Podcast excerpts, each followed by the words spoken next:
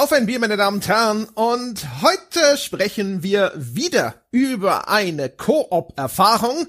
Diesmal waren Sebastian und ich unterwegs und zwar um unsere Beziehung zu retten in It Takes Two. Hallo Sebastian. Hallo André. Da, da, da treffen wir uns wieder nach dieser ähm, intensiven emotionalen Erfahrung. Ja, wir hatten uns auseinandergelebt, es mhm. funktionierte nicht so gut, es gab viele unausgesprochene Dinge, aber dann haben wir uns wieder lieben gelernt mit der Hilfe eines sprechenden Buches. Ja, ja, so ist es geschehen, so und nicht anders in It Takes Two. Aber bevor wir über das neue Spiel der Hazelight Studios sprechen, mhm. ich dachte, wir vervollständigen inzwischen unsere Sätze. Sprechen wir über Bier. Nice. Hast du ein Bier am Start? Ich habe ein äh, äh, das gute, das gute Schöfferhofer Weizen Grapefruit alkoholfrei. Still a mouthful, but a mouthful of grapefruity goodness. Grundgütiger. Du hast ja vor einer Weile beim Skype ein Bild rumgeschickt, dass du endlich auch mal die ähm, die die schlimme Dr Pepper, glaube ich, gekauft hast mit extra Kirschgeschmack oder was die? Ja, hast du die schon mal gezündet?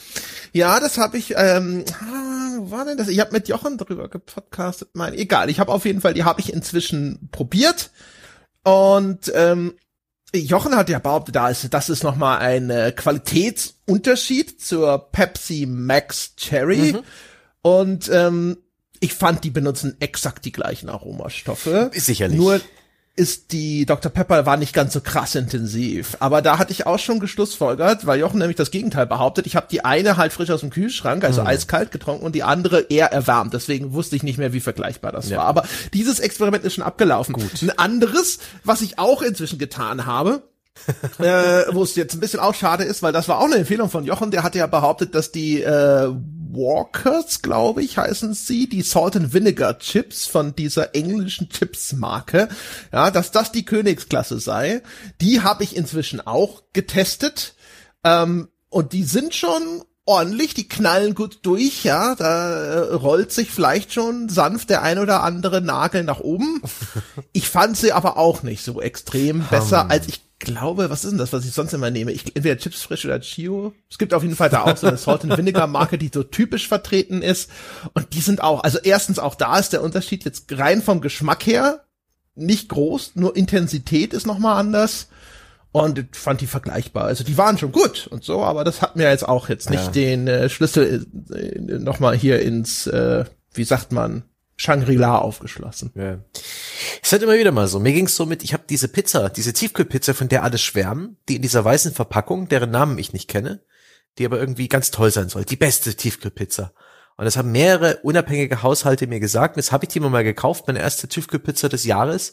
Und es ist halt okay, war gut, aber es ist halt eine Tiefkühlpizza. So ist es manchmal. Ich trinke heute Bier sagen wir mal, reden wir mal äh, ne, über das Topic gerade. Das gute Wahlstadt Brauerei Lager vom guten Dirk, der mir viele Grüße und Kanpai wünscht und äh, aus seiner regionalen äh, Gegend Iserlohn ein Bierchen mit ge geschickt hat.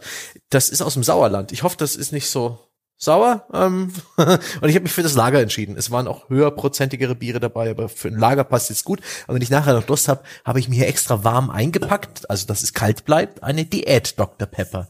Ein widerliches Getränk, das ich dennoch irgendwie sehr gern mag, weil es ist, es ist sowohl eklig als auch geil. Mm. Aber jetzt wird erstmal das Waldstadt, nicht Wahlstadt, Waldstadtlager aufgerissen. Vielen Dank an den coolen Dirk. Na dann. Hm? Kanpai! Kanpai! Musst du dann gleich, gleich quasi die Flasche noch direkt, ne? Komm, komm, äh, komm in den Nacken dabei. Hopfig. Hopfig, hopfig. Hm. Kann man trinken. So. Ja. Ich habe auch feinste Noten künstlichen Grapefruit-Aromas. Ausgezeichnet. Da haben die Hefekulturen wieder alles gegeben. ja, genau. Da werden wahrscheinlich sogar einfach nur der Form halber einige Tropfen tatsächlicher Grapefruitsaft irgendwo im Spiel sein. Gewiss. Also äh, Grapefruit-Schale aus irgendeiner Fabrik, was dann halt so seitlich rausgeschreddert wird. Ja, natürlich oder na naturidentisch. Ja. Es hat auch diese Pink Grapefruit Farbe, von der ich mir sicher bin, dass sie auf äh, völlig natürlichem Wege in das Getränk gelangt ist. Ach, schön. Und wo wir schon dabei sind, Dinge, die völlig natürlich ja, vonstatten gehen, da sprechen wir sozusagen über. Äh, das ist schon ein Anknüpfungspunkt zu It Takes Two.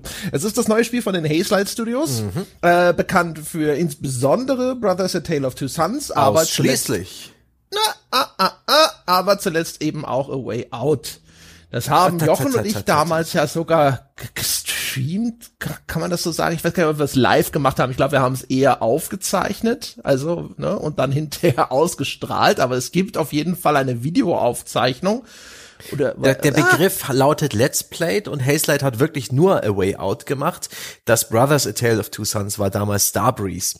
Aber sind es nicht trotzdem die? Beides wurde geleitet von Joseph Farris, diesem äh, schwedisch-libanesischen Regisseur, ja, der sich so. auch sehr, sehr gern auf eine Bühne stellt und ähm, redet. und der eben, der ein großes Fable für, für Koop-Gameplay hat. Und das zieht sich halt wie ein roter Faden durch Brothers, durch A Way Out und jetzt It Takes Two. Genau. Ja, dann ist es, dann ist es so zu sagen, also die, die Wurzeln sind da und dann war dann vielleicht sein eigenes Studio noch nicht. Richtig. Er hat das ja auch selbst gegründet, Hazelight, äh, ein Jahr nachdem Brothers rauskam und, ähm, ja, der macht darin mhm. Koop-Spiele mit Hazelight. Ja, meine Brothers ist ja jetzt noch kein richtiges Koop-Spiel gewesen. Das Richtig. hat man ja, spielt man ja alleine, mhm. ne? aber es ist die, die Koop-DNA ist sozusagen mhm. schon drin angelegt gewesen. So. Ähm, und ähm, jetzt eben, also das, äh, ich, ich wollte gerade noch sagen, ich bin mir gar nicht sicher überhaupt, ob dieses, diese, diese Spiel-Session von mir und Jochen zu dem A Way Out noch existiert, nachdem damals unser YouTube-Kanal weggebannt wurde. Es kann gut sein, dass das äh, ins digitale Nirvana eingefahren ist. Naja, auf jeden Fall, das haben wir damals gemacht, das haben wir gespielt. Und äh, das war ein sehr stark narrativ geprägtes Spiel unterbrochen von einzelnen Passagen, ja, der Interaktion. Mhm. Äh, und jetzt haben wir es mit sagen wir mal, einem spirituellen Nachfolger zu tun, insofern als dass es auch von Hazelight kommt, dass es auch ein reines Koop-Spiel ist. Beide Spiele lassen sich nur im Koop spielen. Da gibt es keine Singleplayer-Option.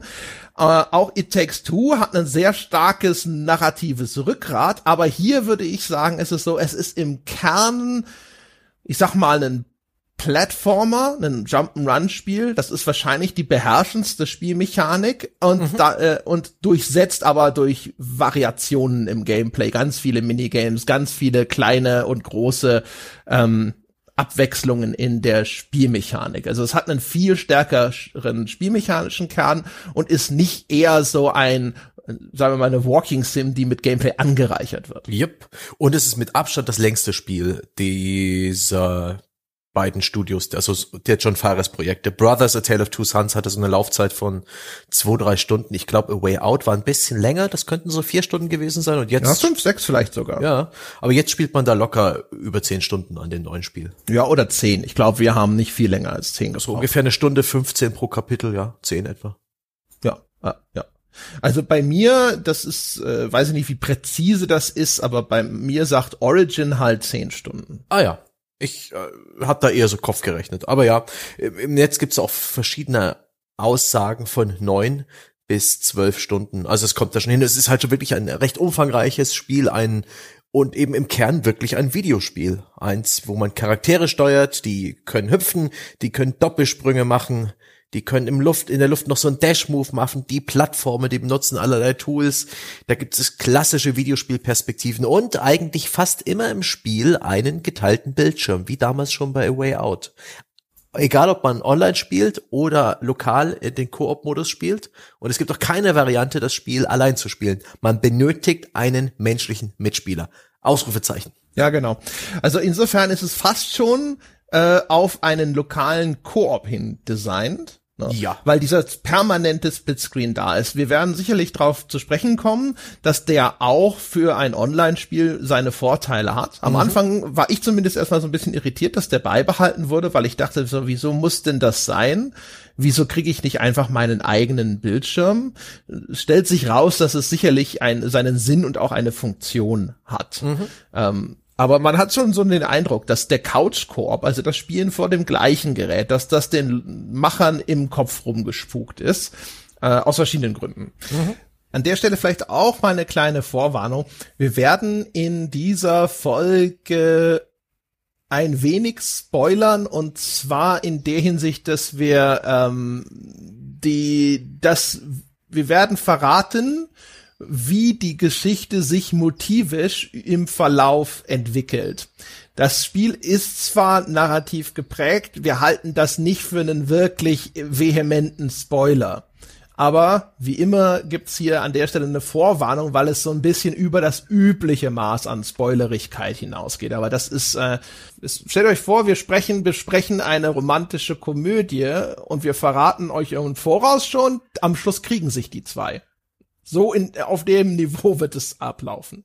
Vielleicht mal ganz kurz so zur Grundkonstellation des Spiels. Ähm, da geht es um Cody und May, das sind auch die beiden Spielfiguren. Man muss sich für einen von beiden entscheiden. Ein Ehepaar, das just in dem Moment, als die Erzählung beginnt, sich entschließt, endlich ihren ohnehin schon gefassten Vorsatz umzusetzen und sich scheiden zu lassen.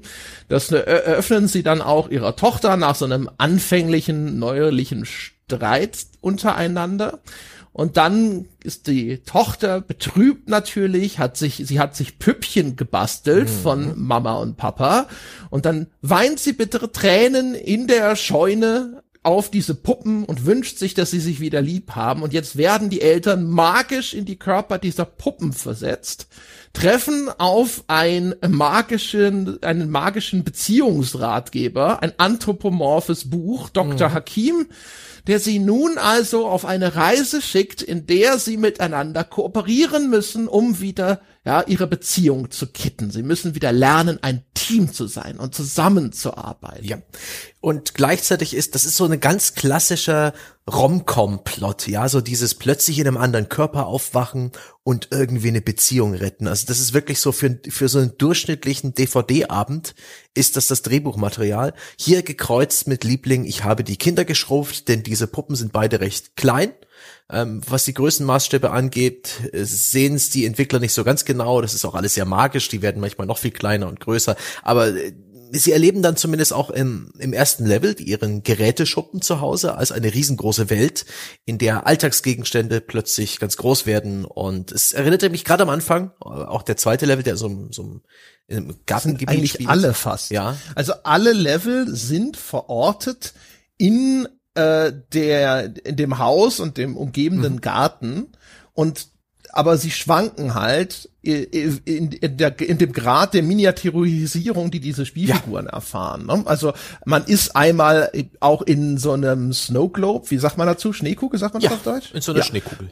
Genau. Da ist man einmal drin, das andere Mal ist man halt eben in diesem Schuppen und sowas. Das heißt also, man schwankt sozusagen in der Größe, man ist sogar hinterher auch inner, innerhalb von technischen Geräten, ja, also mhm. zwischen fast schon Mikrobengröße und eben der Größe, die diese Puppen eigentlich haben, also so Kinderhand mhm. groß, ne? Das ist so ein bisschen die Variation. Dafür bietet das Spiel dann aber auch keinerlei Begründung an. Ne? Also das ist wirklich eine sehr magische Realität. Es ist nicht so ein, es geht los wie Liebling, ich habe die Kinder geschrumpft. Man denkt auch, dass es auf diesen Spuren wandelt und dass es eine gewisse Konsistenz haben wird, dass diese Puppengröße eben die Skala ist, die gewählt wird. Aber das gibt es dann auf und dann macht es, was es will. Was ich jetzt auch nicht so schrecklich schlimm finde, ähm, es war, hat mich bloß ein bisschen Stirnrunzeln lassen, aber ich habe mich darauf, darauf eingelassen, weil das Spiel eben dafür auch wirklich, äh, wie sagt der Army, it's going places, auch wirklich einige absurde, surreale Schauplätze aufmacht, die auch nur mit, es ist Magie, erklärbar sind. Aber ja, am Anfang. Die Prämisse ist ja schon magisch. Ja, also, ne, die ja. Eltern, die äh, diese Puppenkörper verpflanzt werden, ein sprechendes Buch und so weiter. Also das ist kein Problem. Daran ja. habe ich mich auch nicht gestoßen. Ja. Das Buch spricht ähm, auf Englisch nur, genau wie alle anderen Charaktere. Die sind meiner Meinung nach recht gut gesprochen. Allesamt. Das Buch spricht auf so einem spanischen Dialekt. Ah, it's me, Dr. Hakim. You have to fix your relationship. So ungefähr. Das ist äh, Hit and Miss, aber es ist auch ähm, Gott sei Dank nicht so oft, dass das Buch auftritt. Sonst hätte es das Potenzial zu nerven. Das also es hat für mich hat's schon gereicht. Ja. Das, das Buch soll lustig sein. Ja, ja, ja, ja. Auch mit seinem äh, Akzent. Ja. Das äh, andere Studios würden da vielleicht schon wieder in die nächste Twitter-Debatte reinlaufen, was sie da machen. Das scheint, dem scheinen sie entronnen zu sein. Aber das Buch nervt. Ja. Also das, äh, das ist ein Humor, der landet bei mir überhaupt nicht. Also das, was sie mit dem Buch machen, um, ne, weil das soll ja, das soll halt so ein überdrehter äh, Therapeut sein, ja. der eigentlich auch sowas hat von einem Scharlatan, mhm. ne, weil er so ein Selbstvermarkter ist, ne, und Dr. Hakim und der hat jetzt hier die Lösung für alle Probleme, nur es funktioniert halt jetzt in diesem Falle auch wieder wirklich, ne? Und die, die von der Anlage her, sowas hätte schon funktionieren können. Aber das, was es macht, ist eben wirklich nur ein albernes Buch mit ja, irgendeine Art von wahrscheinlich mexikanischem oder so ja, Akzent zu ich sein. Ich mexikanisch sagen. Ja. Und das ist aber auch alles. Ja. Und das Buch war einfach nervtötend. Insgesamt war ich überrascht, dass das Drehbuch generell so zwei DIN A4 Seiten maximal einen Umfang hat. Es passiert storymäßig sehr wenig im Spiel. Ähm, es passiert sehr viel Action, es werden sehr viele Schauplätze bereist, es explodieren erstaunlich viele Dinge. Also Explosionen hat das Spiel das hätte ich nicht gedacht. Und äh, die Charaktere sagen gerade im letzten Drittel des Spiels sehr oft, uh, uh, während sie durch die Gegend purzeln, aber so wirklich viel passiert da nicht. Ab und zu wird so pflichtbewusst in Zwischensequenzen gestritten, ja, zwischen Cody und, und, und May, aber das ist, selten glaubwürdig, oftmals einfach so bloß ein bisschen der Form halber, so um den, den Rezipienten daran zu erinnern, hey, wir haben es hier mit einem Pärchen zu tun, ne, einem Ehepaar, das bereits die Beziehung hinter sich hat. Und natürlich gibt's dann langsam hier und da Momente, wo sie stolz aufeinander sind, dass sie jetzt auch dieses Hindernis überwunden haben und so, so berechenbar wie wirklich die, die 0815 romantische Komödie finden sie natürlich im Verlauf des Spiels zueinander, aber das fand ich insgesamt, also insbesondere vom Drehbuch her, schwach. Ja, also ich würde in einem Punkt widersprechen, weil ich finde, so wenig ist es gar nicht. Ne? Also äh, das, was was passiert, lässt sich garantiert auf einem halben Bierdeckel tatsächlich zusammenfassen. Äh, nämlich so, wie du es gerade auch schon gemacht mhm. hast. Aber die, die Erzählung in dem Spiel ist gar nicht so mal so wenig. Also insbesondere, wenn man halt die Dialoge zwischen den Figuren mit einbezieht, die ja auch dann auch immer wieder in einer Art Austausch sind. Ganz häufig eben, äh, dass sie die Leistungen kommentieren. Mhm. Und das finde ich, also es gibt verschiedene Sachen. Jetzt, wenn wir mal, dann fangen wir halt mit dem narrativen Aspekt ruhig mal an, sozusagen. Ähm, und zwar, also erstens die Entwicklung dieser Figuren die sollte ja theoretisch graduell geschehen. Wir starten also quasi auf dem Höhepunkt eines Konflikts, einer zerrütteten Beziehung. Und es geht um die Geschichte, wie diese beiden Menschen wieder zueinander mhm. finden. Das ist so eine Pixar-Geschichte. Ja. Also, ne, die hat einen ernsten Unterton. Gerade wenn man mal überlegt, mit was wir hier einsteigen, das ist ja schon eigentlich ein sehr tragischer Moment, ne? Der ja. Moment, wo Eltern ihrem Kind gestehen müssen, dass sie sich trennen werden.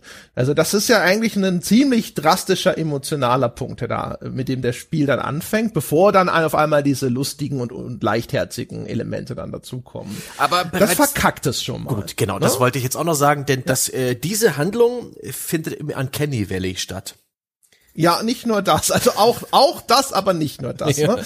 Also, was du meinst, Ach, was, warum soll ich sagen, was du meinst? Erzähl's kurz einfach. Da, ganz kurz für die Leute, die den Begriff nicht kennen. Das Uncanny Valley ist praktisch so eine Art Durchhänger, den die Glaubwürdigkeit von ja, Animationen hat oder Trickfiguren. Sobald die nämlich realistischer aussehen, wirken die auf den Zuschauer plötzlich irgendwie befremdlich und unecht. Gerade so bei Renderfilmen, wie diesen Final Fantasy Filmen und halt so generell Rendersequenzen, wo die Designer versuchen, realistische Menschen darzustellen, geht das oft schief und man denkt sich so, Ugh. und genau in diesem Bereich ist die Grafik und die, die Gestaltung der Rahmenhandlung, wo die Entwickler versuchen, echte Menschen darzustellen, wie du und ich, und sie, sie schaffen das halt wie so viele andere auch nicht ganz. Aber der Rest des Spiels findet dann in so einem Cartoon-Look statt, so Pixar-Style, da funktioniert das alles viel besser. Mhm. Ja, also das, äh, das ist ein Teil des Problems, mhm. ja, dass die, äh, die, das Budget ist halt garantiert jetzt nicht gigantisch gewesen, ich meine mich zu erinnern, dass das A Way Out hatte ein Budget für so um die vier Millionen. Das Spiel hier, weiß ich nicht, also lass es mal zehn gewesen sein, aber ne, das ist immer mhm. noch äh, eine Double-A-Produktion, nennen wir es mal so. Ja. Also das heißt also, das sind jetzt keine performance-gecapturten Gesichter oder sowas. Dementsprechend ist es halt schwierig, dort dann zum Beispiel Emotionen über Mimik oder so wirklich gut auszudrücken. Da bleibt man gerne in diesem Uncanny Valley hängen.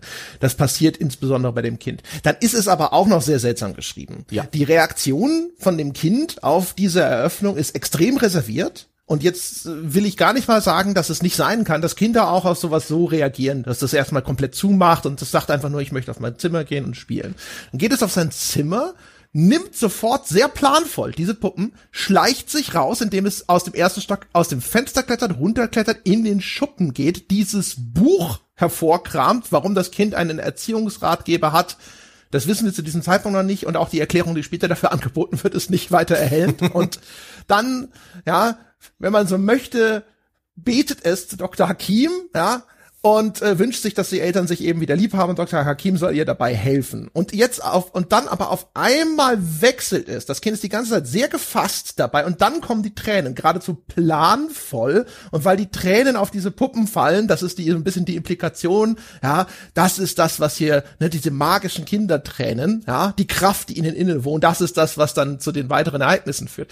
Und das ist alles super Hanebüchen umgesetzt. Das ist sehr merkwürdig. Ich habe das hatte das Gefühl, sie wollten da vielleicht nicht die, äh, sag ich mal, die, die wirklich profunde Tragik dieser Situation auch richtig ausspielen, damit das Spiel nicht direkt auf so einer wirklich düstere Note startet. Sie wollten vielleicht da einfach auch diese Emotionalität ein bisschen rausnehmen, indem sie die Reaktion des Kindes gedämpft haben, aber es wirkt dadurch total merkwürdig. Hm. Und dann geht's nämlich halt über umgekehrt in da, dass die Eltern sich da in so Püppchen verwandelt haben. Und dann wird's auch auf einmal zu so einer Comic-Realität, ne? Mit ja. ganz viel oh! und Schreien und oh! und sonst irgendwas, ne? Ganz viel emoted und ulkige Reaktionen und sowas. Und das wäre umgekehrt auch ein super Bruch, wenn man das vorher irgendwie emotional stärker ausgespielt ja. hätte. Aber das passt alles hinten und vorne nicht gut zusammen. Nee, diese ganze das ganze Beef zwischen den Eltern, da wird sich so wenig Zeit genommen, diesen Konflikt zu etablieren. Und der ist auch nicht wirklich, wie gesagt, das nicht gut geschrieben. Ich habe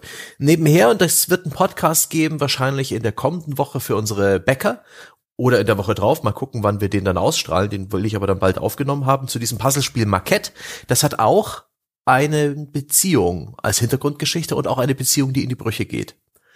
Und auch da, das hat, hat das Writing so ein paar Probleme, aber da gibt's halt eine Beziehung, die so gnadenlos geil authentisch vor die Brüche geht, wo, wo sich beide so ein bisschen angiften, passiv-aggressiv, wo der Mann den Laptop zuschlägt, wenn sie in den, in den Raum kommt. Und das alles nur durch so Audioschnipsel, aber das ist, das, das wirkt. Das, das, das treibt einem so richtig den Schauer den Rücken runter und gibt einem wirklich auch dieses eklige Gefühl, das man vielleicht auch selber kennt, wenn man schon mal passiv-aggressiv jemand gegenüber war. Dem Spiel habe ich es abgenommen äh, It Takes Two äh, nee, hat nicht funktioniert, ist aber jetzt auch nicht so schrecklich wichtig, denn wenige Minuten nachdem wir mit dieser Sache konfrontiert sind, befinden wir uns schließlich in der, in der Rolle einer Holzfigur von May und einer Knetmassefigur von Cody und dann dürfen wir uns als Spieler auswählen, wen wir spielen wollen und los geht's ins Abenteuer. Und dann Gameplay, Gameplay, Gameplay. Ja, also Moment, Moment, Moment. Also lass uns ruhig den narrativen Aspekt vielleicht ja, uns, lass uns das, abhandeln. Lass uns das abhandeln, ja. Ähm, weil, weil er ist auf jeden Fall nicht der gewichtigste, ne? Nee. aber dann haben wir den sozusagen Stimmt. fertig und äh, können dann über den den Hauptteil des Spiels weitersprechen. Okay. Also, weil worauf ich eigentlich hinaus wollte, ist Folgendes: Also erstens ähm, ja, Gameplay, Gameplay, Gameplay, aber eben, also die Erzählung hört ja nicht auf, ne? Die setzt sich fort und sie setzt sich dann fort, auch in einer Form, die wieder merkwürdig ist. Weil es geht ja darum, dass dieses magische Buch Dr. Hakim jetzt eben diese Beziehung retten will. Und das Spiel ist aber in sehr merkwürdig narrativ in zwei Teile aufgespalten, weil am Anfang erwachen die Eltern in diesen Puppenkörpern und treffen dann sehr willkürlich aufgrund von Beobachtungen sozusagen äh, die, die, die sehr willkürlich die die die die Entscheidung oder sie leiten irgendwie ab, dass sie sagen, okay, die, die Tränen ihrer Tochter haben diese Situation herbeigeführt. Sie müssen einfach dafür sorgen, dass die Tochter nochmal auf die Puppen weint und das mhm. bricht quasi den Fluch wieder. So, das ist, das ist eine sehr willkürlicher Plan, der dort gefasst wird und der wird jetzt erstmal umgesetzt. Und nachdem dann das nicht zu dem gewünschten Resultat führt. Inwiefern das schief geht, sollten wir nicht erzählen. Aber ja. danach kommt eben eine zweite willkürlicher Plotpoint, dass eben dann vier Teile eines Briefs gefunden werden müssen. Aufgeteilt natürlich auf vier Level, willkürlich ausgeteilt von diesem Buch Dr. Hakim, das ohnehin uns willkürlich in neue Levels schickt, das uns willkürlich mit neuen Spezialfähigkeiten ähm, ausstattet, je nachdem in welchem Level wir unterwegs sind. Dieses Buch taucht auch immer wieder willkürlich auf, um beispielsweise unseren gefühlten Fortschritt zu verhindern. Wir sind also als Spieler, als Charakter vollkommen dem, dem relativ willkürlichen Drehbuchautor ausgeliefert, was ist aber ja, angesichts des Spiels nicht schlimm ist, aber die Story hat da nicht wirklich irgendwie Zeit, sowas wie Logik oder eine richtige stringente Richtung zu erwischen. Die, das einzige, was wir haben, sind die Dialoge zwischen Cody und May. Die, das Merkwürdige ist halt, dass, weißt du, du hast diesen ersten Teil und dann auf einmal der zweite Teil, da beginnt das Buch dann auf einmal mit einer formalisierten Therapie.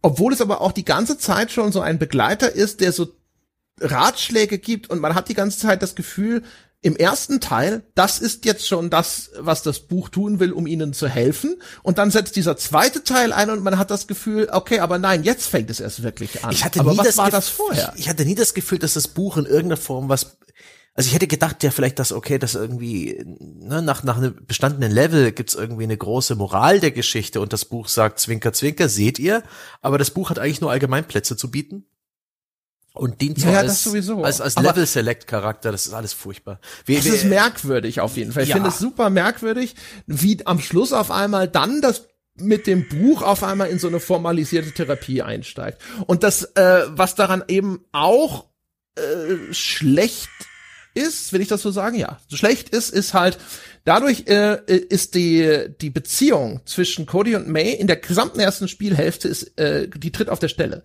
So, und das Ganze, die Erzählung soll ja der Wandel sein, ne? Ja. Das Zurückfinden zueinander. Und das still, steht still, komplett, für die Hälfte dieses Spiels und setzt erst dann am Schluss ein. Und die ganze Zeit vorher sind die Dialoge so, wie du sie schon beschrieben hast, dass wir ständig wieder nur zurückfallen auf ein, die beiden machen sich irgendwelche Vorwürfe und teilweise auch relativ albern und ne, herbeigezwungen. Ja. Und das ist halt Quatsch. Also anstatt dass das Spiel seine Laufzeit von zehn Stunden nutzt, um das wirklich Schrittchen für Schrittchen und damit auch für den Betrachter halbwegs nachvollziehbar herbeizuführen, tritt es die ganze Zeit auf der Stelle und am Schluss auf einmal dann äh, ne, wird der fünfte Gang eingelegt und dann auf einmal geht's zip, zip, zip und dann sind die zwei wieder grün. Und das ist halt bäh. Ja, ja, ja, ja. Und das konnte Fares ja auch schon besser, wie im Brothers A Tale of Two Sons, wie dann eben die, die kompletten ersten zwei Drittel des Spiels dazu dienen, eben die Beziehung zwischen beiden Brüdern aufzubauen. Auch wirklich in spielerischer Natur spürbar. Und auch bei A Way Out hat sich das Spiel Zeit gelassen und auch ganz viel halt Momente zwischen den beiden Charakteren, war auch viel narrativer zu zeigen, um dann etwas aufzubauen, was äh, hinterher noch ein bisschen strapaziert wird. In dem Fall ist einfach echt ein bisschen zu wenig. Aber dafür haben wir auch schon eingangs gesagt, hat das Spiel sehr viel mehr Spiel zu bieten. Also wir haben sehr viel mehr zu tun. Und ja, eine ganz eigenwillige Erfahrung. Jedenfalls die Story, das hat uns eigentlich ganz schön kalt gelassen. Und auch wie wir dann hinten rausgeworfen wurden mit der finalen Cutscene des Spiels, ich glaube, da hat keiner von uns noch irgendeine Emotion gehabt. Wir sind halt aber auch Nee, zynische also auch- Bastarde. Ja, also, äh, also das war halt alles äh, unverdient. Ne? Es gibt einen Twist, den sieht man kommen aus 500 Kilometern Entfernung, sobald es äh, losgeht mit diesem Puzzle den Brief zusammen, oh, was da wohl drin steht, ja, weil das halt auch wieder, da werden Tropes bedient, wo man sofort den Braten riecht, wenn man so ein bisschen, ne, also außer du hast dich dem äh, Beziehungsdrama Schrägstrich Romcom Genre dein Leben lang verschlossen, aber ansonsten sitzt du da und denkst dir so, ich weiß, was kommt, ich weiß es, ich weiß es, ich weiß es. Und ähm, ja, und äh, also wie gesagt, die einfach die ganze Art, wie das Ganze strukturiert ist, das ist halt das Ding, ne? Da sitzt erkennbar, das ist jetzt die die Theorie natürlich nur, aber ähm, das ist jemand, der der weiß, diese Pixar-Filme oder auch von mir aus Disney-Filme insgesamt sind so erfolgreich, weil sie es schaffen, sowas leichtherziges, komödiantisches zu vermischen mit Momenten, die den Betrachter aber auch emotional mal runterziehen. Ne? Also wenn Simbas Vater oder Bambis Mutter oder sonst irgendwer stirbt oder sowas, dann gibt es diese emotionalen Tiefpunkte in diesen Filmen und die sind dann auch wirklich rührend. Und das ist sozusagen so diese Mischung, ja, diese Achterbahn der Gefühle und dann am Schluss gehen aber alle mit einem guten Gefühl raus und es war lustig und es war traurig und es war bewegend und keine Ahnung, Mama, Papa und ihr Kind, die alle zusammen im Kino sitzen, die rücken auch mal ein bisschen enger zusammen und sind wieder froh, dass sie einander haben. Und ich glaube, da will dieses Spiel halt hin, ne, mit dieser äh, Setzung oder dieser Prämisse und deswegen existiert auch das Kind, das ja in Cutscenes dann auch immer wieder reinkommt in dieses Spiel. Und das soll diesen emotionalen Backbone bilden. Und äh, also auf der Ebene, das, das verstolpert ist halt komplett. Ne? Mhm. Da wird der Ball fallen gelassen und geht auch ins Seiten aus. Ja, ja, ja, ja. Aber ach. Ja, so viel aber zur Geschichte. Die aber halt wirklich, also bei dem Spiel wegen der Story ist nicht die Empfehlung, die man ausspricht, glaube ich. Nee, nee, nee, nee, nee, nee. Und das Spiel, das können wir eingangs ja auch durchaus erwähnen, wird hochgelobt, sowohl von Kritikern als auch von Spielern. Insbesondere bei diesen User-Aggregator-Seiten sieht man sich die Steam-Reviews an, überwältigend positiv sind die. Schaut man auf die Metacritic-User-Reviews, sind die bei 9,2, glaube ich, zum Zeitpunkt der Aufnahme. Und die beiden negativen Stimmen, die wirklich nur null Punkte geben, bemängeln jeweils, dass man dafür, eine, dafür braucht man ja eine Freundin, um das spielen zu müssen. und geben deswegen null Punkte. Also wirklich, alle Leute, die es durchgespielt haben, mögen das Spiel, äh, finden das teilweise richtig gut und das ist schon interessant. Das ist vor allem deswegen interessant, weil wir uns eigentlich zum Schluss ziemlich durchgequält haben. Ja, ja ich äh, also das ist einer dieser Fälle, wo ich jetzt äh, wahrscheinlich hier viel Positives auch Positives sagen werde über ein Spiel, das ich selber nicht wirklich irre positiv erlebt mhm. habe.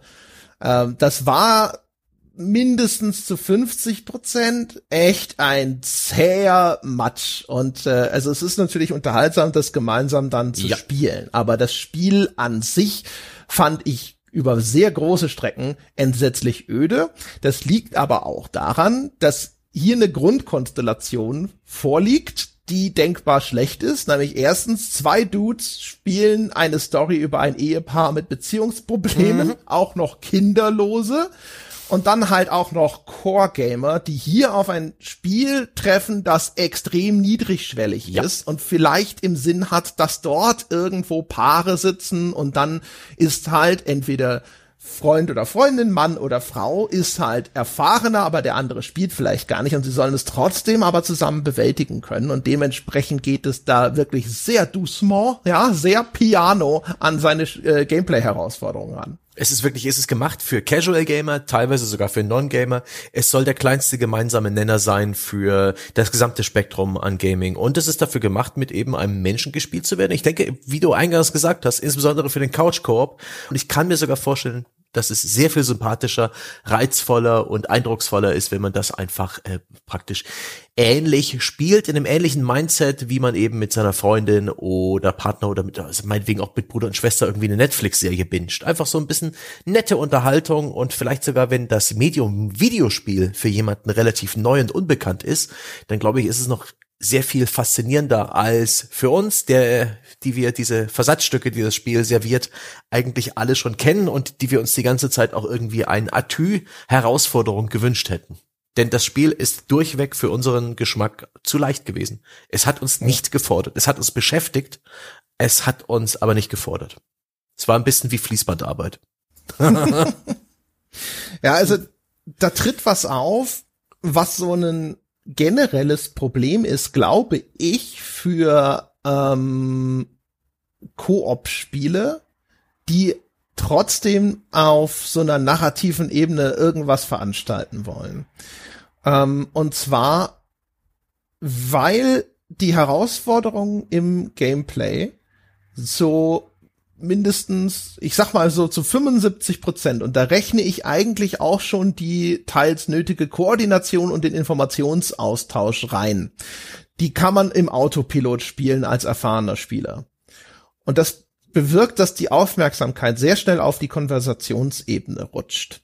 Und das heißt also, wir sind so wenig gefordert von dem Spiel, dass wir eigentlich die meiste Zeit da sitzen und wir quatschen einfach mhm. oder wir witzeln rum. Ja, yep. Wir haben die Hälfte, ich habe glaube ich die Hälfte der Zeit eigentlich eher darüber gesprochen, was für ein Jammerlappen deine Spielfigur ist. Ja? Was ja auch so ein Ding übrigens ist, was mit der Erzählung, ne? Ja. Cody in der Eröffnungssequenz, das ist derjenige, der sagt also, komm, dann sagen wir dem Kind jetzt, dass wir uns trennen. Ich habe die, die Faxen dicke. Der ist derjenige, der hier sozusagen sogar eine, die, die, die, die äh, Konfrontation herbeiführt. Also durchaus jemand, der hier eine harte Entscheidung trifft.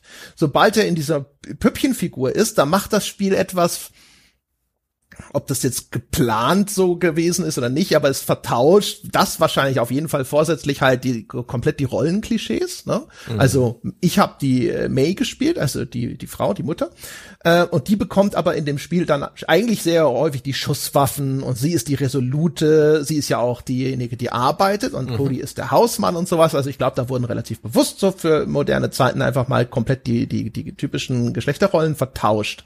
Aber Cody ist dann als Püppchenfigur halt auf einmal wirklich auch ein kompletter Jammerlappen. Ne? Ja. Er ist die ganze Zeit echt so der der softe whiny äh, Typ oder sowas, der halt extrem wenig aufstampft, außer wenn er halt zwischendrin dann, ja, du bist ja nie da und du musst so viel arbeiten oder sowas, ne? Aber ist halt so richtig heulig oder sowas. Und die Hälfte der Zeit habe ich dich eigentlich nur damit aufgezogen, äh, dass ich dich ja mit der halben Nachbarschaft betrüge, als Mail, weil du die halt die ganze Zeit so eine Heulsuse bist. Das ist ja nicht zu ertragen ist und es kein Wunder ist, dass ich lieber auf der Arbeit bin als zu Hause, weil ich mir diese Scheiße nicht anhören kann.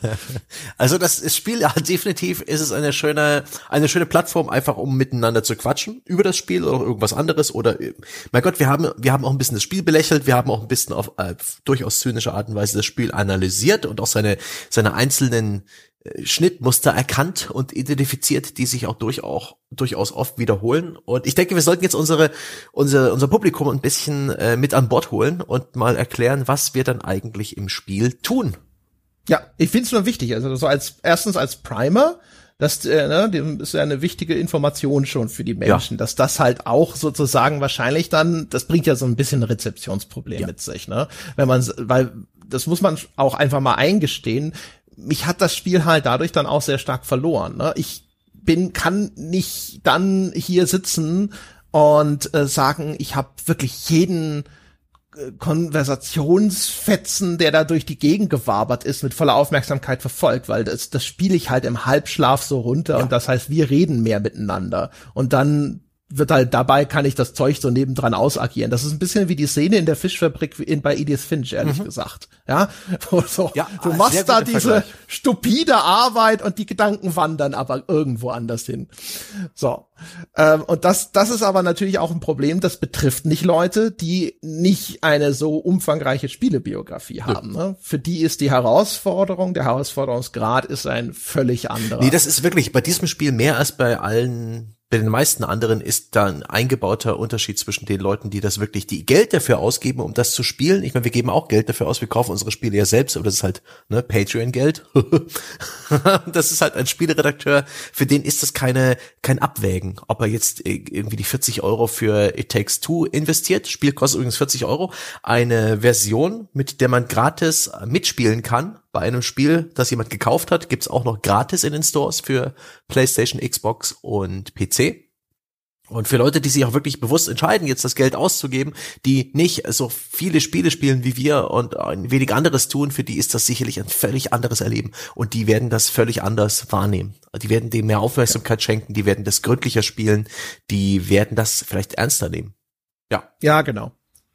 So, und jetzt dann, vielleicht sprechen wir mal die Gründe erstmal darüber, warum das so einfach ist, mhm. hätte ich jetzt vielleicht mal gesagt. Ne? Also wir haben es ja schon gesagt, das ist äh, ein Spiel, das sehr viele Spielmechaniken in, in sich vereint. Ähm, was wahrscheinlich auch übrigens genau damit zu tun hat. Also es, das bedingt auch, warum es teilweise so einfach sein muss weil dadurch, dass es ständig seine Spielmechaniken wechselt, muss es dir ständig nochmal eine Chance geben, dich dort einzufinden, ja, also mhm. ständig nochmal den Tutorial-Abschnitt sozusagen hinzuzufügen.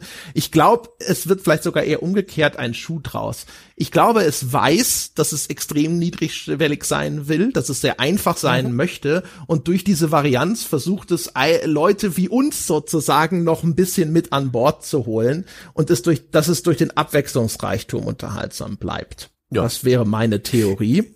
Und damit kommt es auch bei den Normalos an, ja. Ich weiß nicht, das ist ein blöder Begriff, aber eben bei den Casual-Spielern, bei den Leuten, die das Spiel auch so gut finden. Die loben nämlich alle durch die Bank weg, dass in diesem Spiel kein, kein Gameplay-Feature zu lange existiert, immer wieder praktisch sortiert das Spiel gewisse Rätseltypen und gewisse Aufgaben raus und gibt uns neue Aufgaben. Meistens passiert das dadurch, dass wir pro Kapitel, manchmal sogar innerhalb eines Kapitels, ähm, neue Fähigkeiten und neue Funktionen für unsere Charaktere bekommen. Im allerersten Level im Schuppen beispielsweise, wo wir so ein bisschen wie bei Liebling, äh, wir haben die Kinder geschrumpft an Sicherungskästen und äh, in den Fußböden und im Werkzeugkisten so unterwegs sind.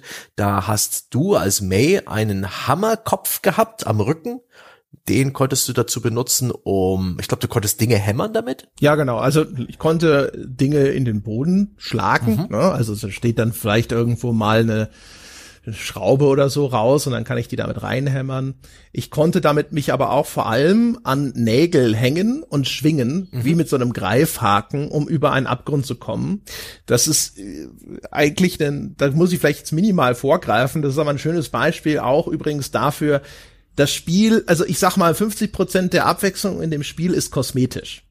Weil später kriegt man, äh, kriegen beide Spielfiguren so einen Seil und das funktioniert dann wirklich auch exakt wie ein Greifhaken. Das heißt, das sind vordefinierte Punkte im Level, an die kann man dieses Seil anhängen und dann schwingt man sich von A nach B. Das ist aber jetzt kategorisch im Grunde genommen genau das gleiche, das, was ich vorher schon mit dem Hammer gemacht habe. Es sind aber nominell, wenn man so möchte, zwei unterschiedliche Gimmicks. Ne? Mhm. Jetzt hatte ich einmal den Hammer und jetzt haben wir das Seil. Haha, spielerische Abwechslung. Ja. Und die unterscheiden sich aber minimal. Und, ne? und den, das ist sehr viel in dem Spiel. Ja. So. Und den Hammer habe ich halt nicht als Cody. Cody hat dafür Nägel.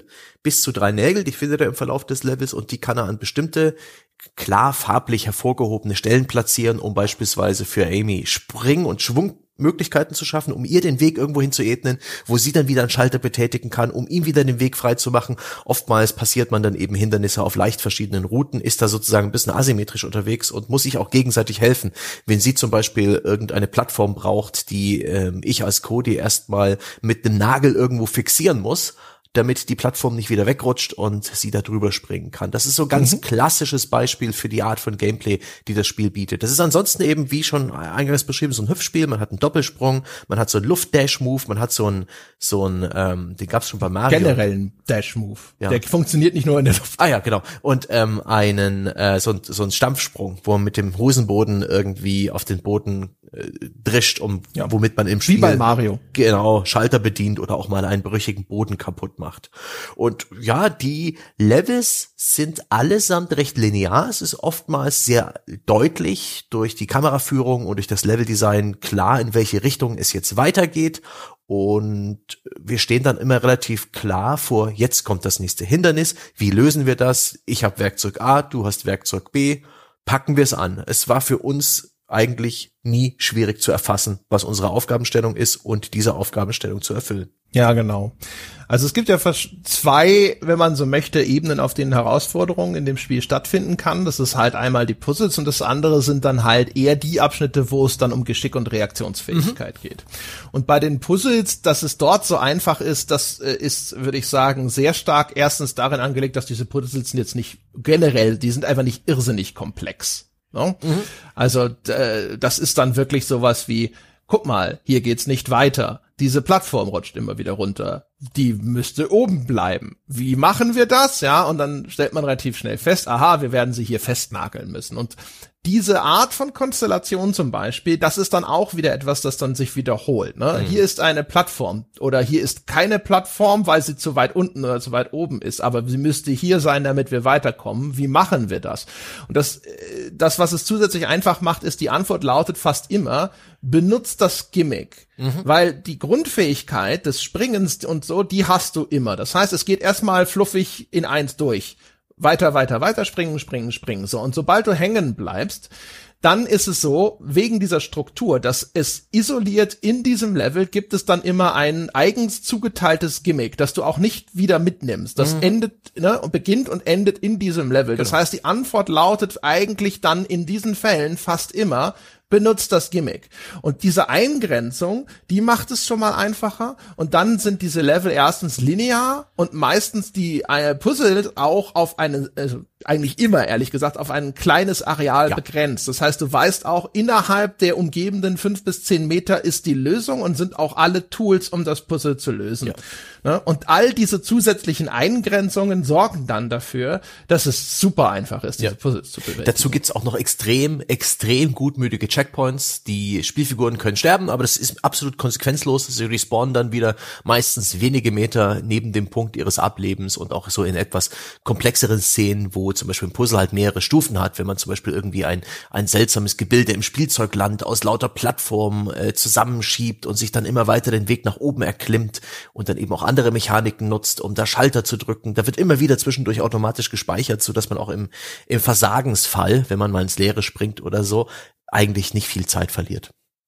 Und genau. diese Puzzles haben eben auch so eine so eine sehr, sehr sanfte Eskalation. Man bekommt pro Level eben seine neuen äh, Goodies. Da gibt es zum Beispiel auch ein Level, wo ähm, May, äh, was konnte sie? Sie konnte da die, die Wände hochlaufen mit Antigravitationsschuhen, sozusagen auch an der Decke oder an der Wand lang gehen. Und Cody konnte sich zu einem Zwerg verkleinern oder zu einem Riesen vergrößern. Wieder eine völlig neue äh, Konstellation. Da hat es eben auch so Rätsel gegeben, wo man auf Wippen drauf rumspringt und Riesen-Cody schleudert eben May noch ganz weit weg und sowas. Und egal welches, äh, welche neuen Gadgets man im Level bekommt, man steht dann vor dem allerersten Puzzle dieser Art, wo man ganz sanft beigebracht bekommt, hey, hier May, du kannst ja die Wand hochgehen und hier Cody, du kannst dich mal ganz klein machen und da durchkriechen. Und dann kommt das zweite Puzzle, was dir exakt die gleiche Aufgabe stellt, bloß ein bisschen anders. Und dann kommt das dritte Puzzle, wo du schon wieder dieselbe Aufgabe löst, aber hier musst du noch einmal um die Ecke denken, was uns aber schnell fiel,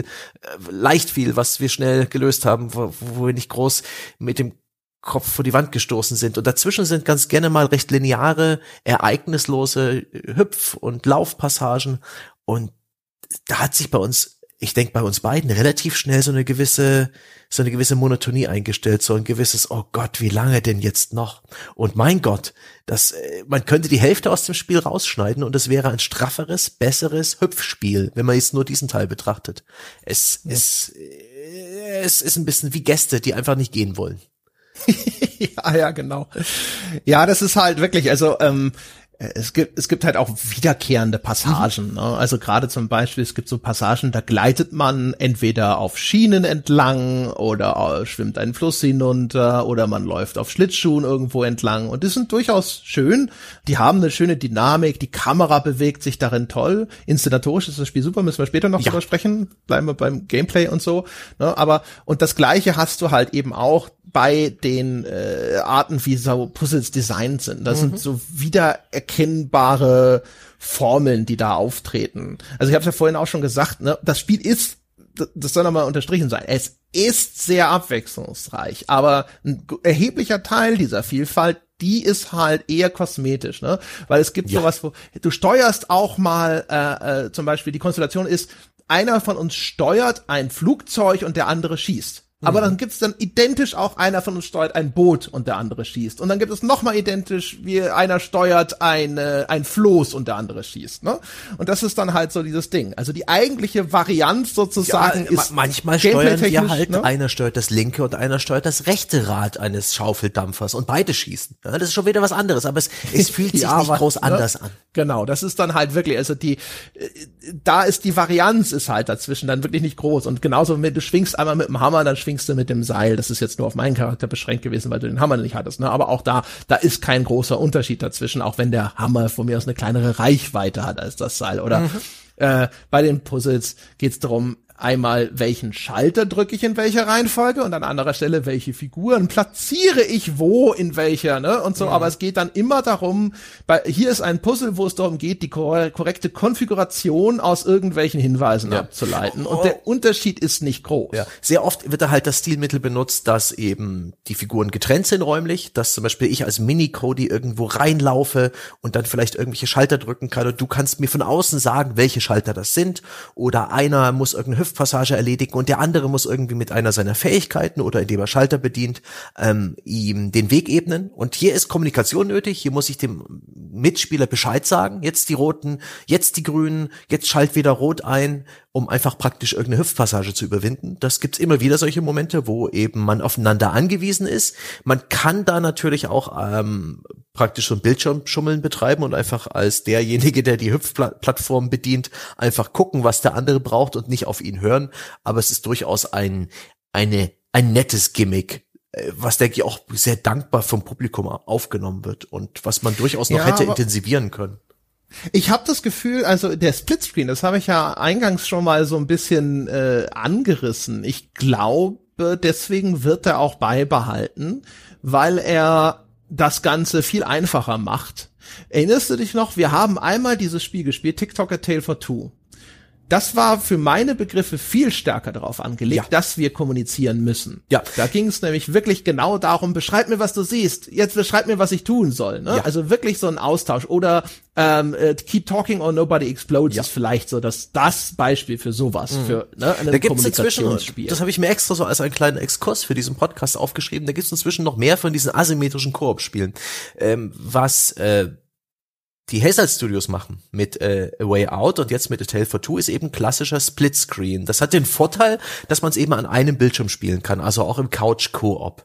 Spiele wie TikTok A Tale for Two oder We Were Here Together für die PlayStation oder Operation Tango, ich glaube, das ist noch im Early Access, das sind Spiele, wo man explizit zwei Spieler mit zwei Geräten braucht, die aber dann dramatisch unterschiedliche Perspektiven haben. Da kann Spieler zwei nicht auf den Bildschirm von Spieler eins schauen. Die müssen aber interagieren. Bei Operation Tango ist es so, dass einer irgendwie so ein Heist durchführt, also ein Einbruch, und der andere ist sein Operator. Der Spieler zwei hackt also Systeme und, und schleust sich irgendwo in die, äh, in die Steuerung eines Hauses ein und der Spieler eins muss ihm eben genau sagen, was er jetzt von ihm braucht, was er sieht und nur beide zusammen können äh, die Situation lösen. Bei We Were Here Together ist es ähnlich und TikTok A Tale for Two ist eben auch wirklich ein Rätselspiel, wo aber beide Spieler unterschiedliche Teile des Rätsels sehen und nett kommunizieren müssen. Und ich muss sagen, dieses komplett getrennte, blinde Koop-Spielen, äh, das ist viel reizvoller, ein viel intensiveres Zusammenspiel, als es so ein Spiel wie A Tale for Two oder A Way Out jemals vermö vermögen könnten. Weil ich sehe immer die Perspektive des anderen Spielers. Ich muss bloß kurz rüber gucken. Und so entsteht da überhaupt gar keine Doppeldeutigkeit. Wir können gar nicht groß falsch kommunizieren, weil ich mir jederzeit überprüfen kann, wovon der andere Spieler redet, wenn ich rüber gucke und eben weil auch diese Momente, wo man kommunizieren muss, eher so soft sind, so, so ganz fluffig, aber niemals so lebensbedrohlich essentiell wie in den anderen Beispielen, in diesen komplett getrennten Koop-Spielen. Ja, und vor allem halt auch wirklich eben nicht so alternativlos. Mhm. Ähm, weißt du, also was ich glaube ist, ist, ähm, das ist halt aber, das ist designt genau auch für diese Konstellation, die ich vorhin mal beschrieben habe, dass dort die, die Asymmetrie vielleicht in den Fähigkeiten der beiden Teilnehmer Ja. besteht. Ne? Du spielst das jetzt mit deinem Partner und dein Partner spielt sonst nicht oder nicht so viel. Und das heißt also, dann ist das nämlich super. Dann kannst du nämlich rüberschauen und dann sagen, nein, geh noch weiter nach rechts, nein, mach das so. Und de- dein, dein Teil für dich als erfahrener Spieler ist derart trivial, dass das völlig egal ist, dass, dass du quasi noch mal auf der anderen Bildschirmhälfte auch vielleicht zu 50 Prozent mitspielen musst. Das Problem ist halt wirklich jetzt eben diese Konstellation von uns beiden, ja, zwei Leute mit einer überdurchschnittlichen Befähigung. Für uns ist das dann jetzt auf einmal wie, als hätten wir uns zum Stricken getroffen. Ja, du sitzt da und du kannst das völlig automatisch, du musst auch gar nicht auf die Nadeln schauen, du strickst halt deinen Schal und du redest der, die ganze Zeit über irgendwas anderes, ja, weil der, der ganze, das, was da hier manuell von dir gefordert ist, ist halt für dich einfach reines Muskelgedächtnis und ist wurscht. Zwischendrin musst du vielleicht mal gucken, ob du die Farbe wechselst und mal einen Faden neu aufnehmen und dann musst du dich vielleicht mal kurz konzentrieren, aber ansonsten sitzt du halt da. Ja, so ist es. Also tatsächlich in dem, in dem Schneelevel beispielsweise war ich an einer Stelle kurz vorm Einnicken. Und ich habe währenddessen aktiv gespielt. Wir haben ein Rätsel nach dem anderen gelöst und ich bin wirklich weggedriftet und die Augen wurden schwer. Ja, ich weiß, wir haben das ja auch gemerkt. Also nach hinten raus war es sogar dann so, dann entstanden auf einmal längere Gesprächspausen, weil das war, man war halt wirklich da in seinem Stupor und hat es halt so ne, vor sich hingespielt und sowas, aber da war ich dann echt so auch in so einer gedämpften Stimmung, dass ich dann auch gar nicht mehr, konnte nicht mal mehr blöde Sprüche machen oder sonst irgendwas. Ähm, wie gut, dass aber es wie gesagt, also raus an Tempo Ja. und an, an, an äh, Bombast gewonnen hat, so dass das letzte Kapitel uns dann doch wieder heiter, heiter aus dem Spiel rausgeworfen hat. Ja, also es war halt, es sind so Phasen auch, weil dann manche Level sind dann vielleicht auch einfach ein bisschen zu Ja. sehr noch mal in die Länge gezogen und Ja. man denkt sich, okay, diese neu eingeführten Mechaniken und so oder das, was da jetzt anders ist, das, das ist jetzt aber, das, das klingt schon wieder ab, ne? Mhm. Diese leichte Varianz, die da eingestreut wurde.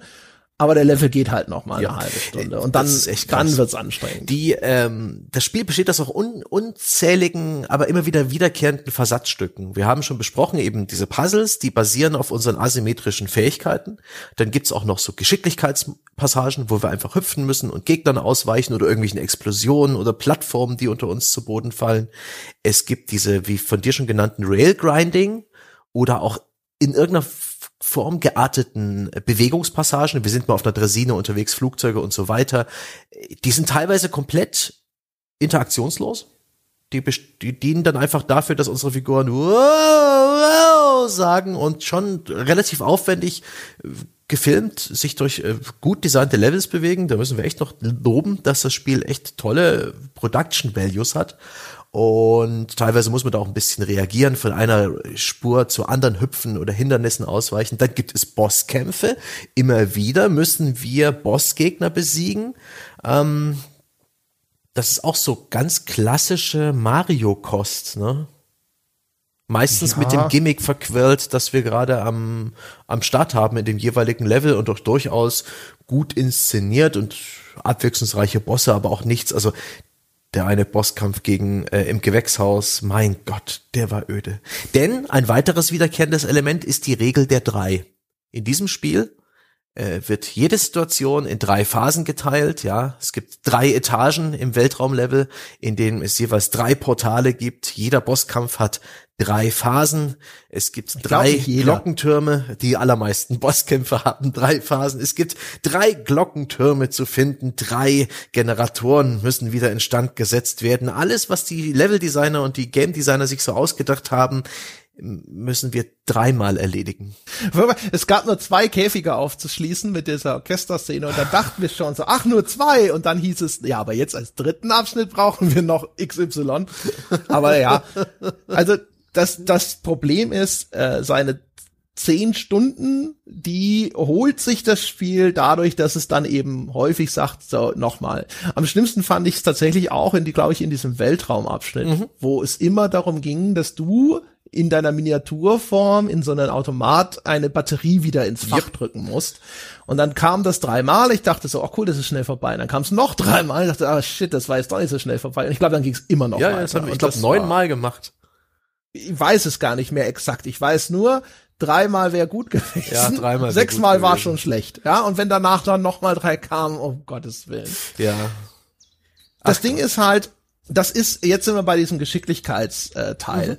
Und der ist halt auch extrem größtenteils. Das ist der einzige, wo ab und zu mal vielleicht ein bisschen Anforderungen aufblitzt, aber größtenteils ist der halt extrem anspruchslos, weil ähm, eines, das vielleicht entscheidendste Element hast du schon genannt, nämlich wie das Spiel mit seinem Fail State umgeht. Mhm. Sobald, solange einer von uns noch lebt, kann der andere eifrig die Y-Taste drücken, oder bei dir ist es das Dreieck, glaube ich, mhm und dann respawnt er und dann gibt es auch kein Game Over. Und das ist natürlich, das kennt man auch aus anderen Spielen, aber die Gefahr äh, in dem Spiel ist halt so niedrig, dass selbst wenn mal was schief läuft, dass die Chance, dass beide zur gleichen Zeit, ja, scheitern innerhalb dieses Zeitfensters, das nötig ist, damit der andere Spieler wieder einsteigen kann, die ist so niedrig. Als wir das erste Mal ein richtiges Game Over hatten, waren wir wirklich verblüfft. Das, ja. ja.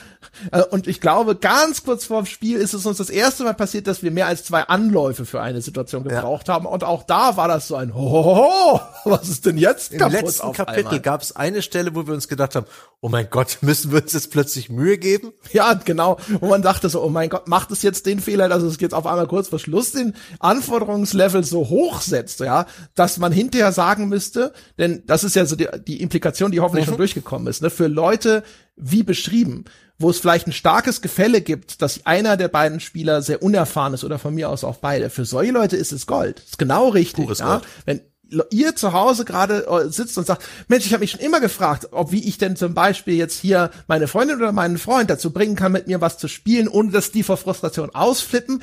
Dieses Spiel, ja. dieses Spiel perfekt dafür. Genau dafür ist es, glaube ich, auch gemacht. Ja. Ne? Aber jetzt bei uns, ne, und das, das, da wäre es schädlich gewesen, wenn es jetzt am Schluss auf einmal fünf Minuten vor Schluss auf einmal auf die Idee kommen würde, zu sagen, jetzt werde ich anspruchsvoll. Aber das war nur diese eine Szene und dann war auch sofort wieder, ja, das äh, angenehm seichte Dahinplätschern wiederhergestellt. Ja, aber das, das ist halt ein entscheidender Faktor. Und was noch hinzukommt, ist, es wird ganz wenig Präzision gefordert. Ja. Also äh, Plattformen für diese Sprungpassagen sind nicht so arrangiert, dass man da irgendwo mal auf den letzten Pixel abspringen müsste, sondern es ist extrem gnädig ja. in seiner Fehlertoleranz. Und dann gibt es ja Passagen, wo man schießen muss. Da ist dann der Aim Assist am Start. Das heißt, da braucht es auch keine große Koordination ne, beim Aufschalten oder ähnlichem. Äh, das ist dort extrem unwichtig. Und bei den Nahkampfsequenzen, die es auch gibt, gibt es so ein paar Sachen, die sind angelehnt an so äh, Dungeon Crawler oder Zeldas oder was auch immer, ne, wo, ein, wo man mit mhm. eine Spielfigur zumindest mit so einem Schwert Gegner wegschnetzelt und äh, da sind aber die Angriffsmuster der Gegner, die Angriffsstärke der Gegner und ne, versus die eigene Offensivkraft, das ist auch so justiert, dass ja. das alles extrem verzeihlich ist. Ja, die unsere eigenen Spielfiguren, das ist etwas, das haben wir im Spielverlauf eigentlich kaum als Feedback mitbekommen. Die haben auch so eine Art Lebensbalken, der sich aber nach einer gewissen Zeit automatisch wieder auffüllt, wenn man nicht getroffen wird. Und das ist wirklich so verzeihend das Spiel, dass äh, gibt auch meiner Meinung nach keinen Schwierigkeitsgrad, den man irgendwie einstellen kann. Kann ich aber auch nachvollziehen, dass die Entwickler das, diese Entscheidung getroffen haben und ja, nicht weiter anspruchsvoll. Ja. Aber das hat uns zumindest auch beschäftigt. Das ist äh, genauso wie die Puzzles einfach ein weiterer Spielbestandteil, der uns so vorgesetzt wurde. Auch, auch die Actionsequenzen waren vielleicht ein bisschen zu häufig, gerade in dem Level, wo, wo du zum Beispiel Nahkampfangriffe hattest.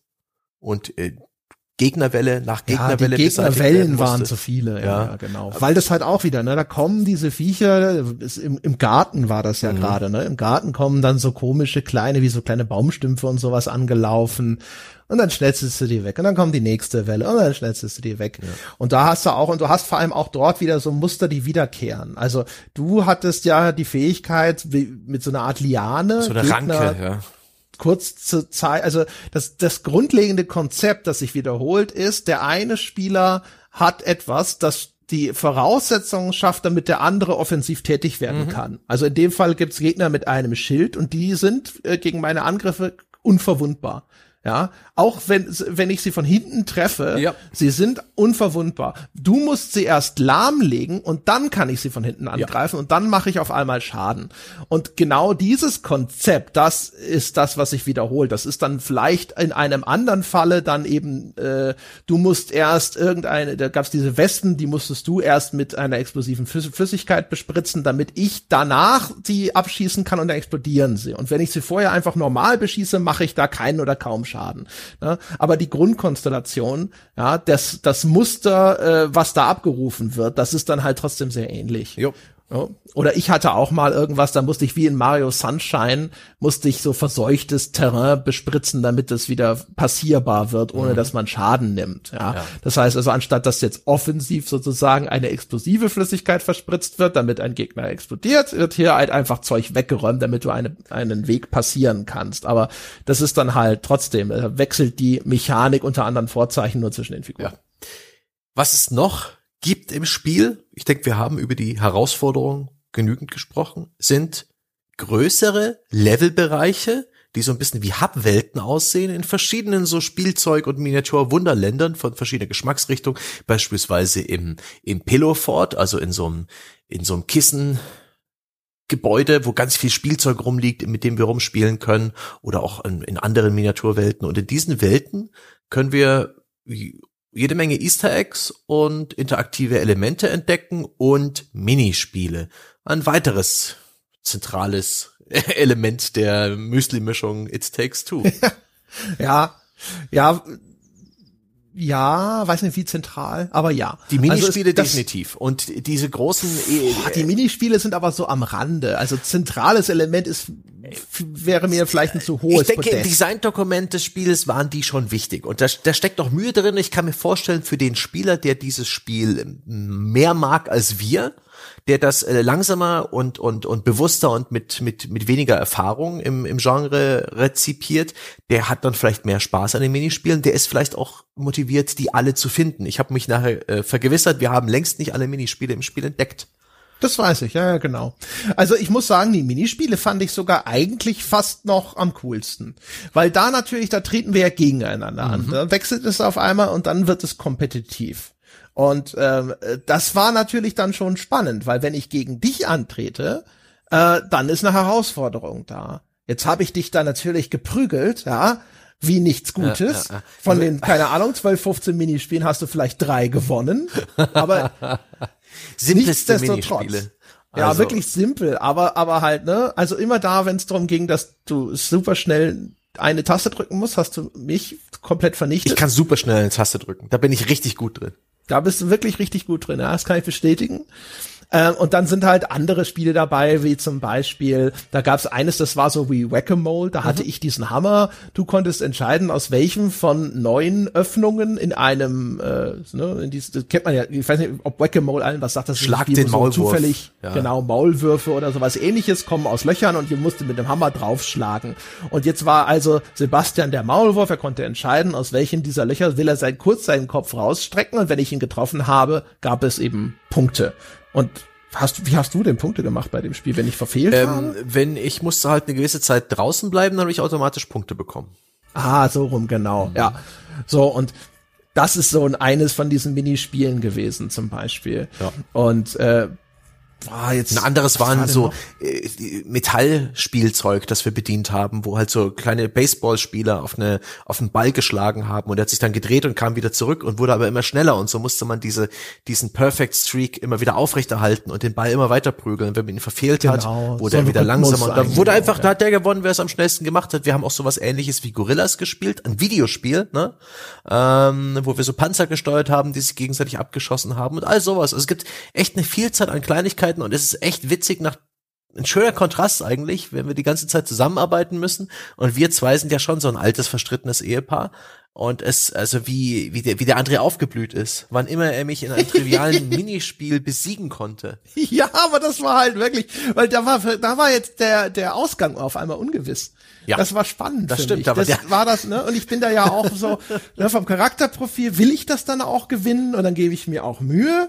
Ja, und dann denke ich auch so, verdammte Scheiße, äh, da hat, äh, ne, also bei den Spielen, wo du gewonnen hast, hast du dann teilweise ja auch wirklich vernichtend mich geschlagen. Ja irgendwas mit 9 zu 0 oder weiß der Geier was und dann sitze ich schon hinter da und denke mir, das ist schon gut. Scheiße. Ne? Schon gut. Eigentlich hätte ich gerne noch ein Rematch oder so.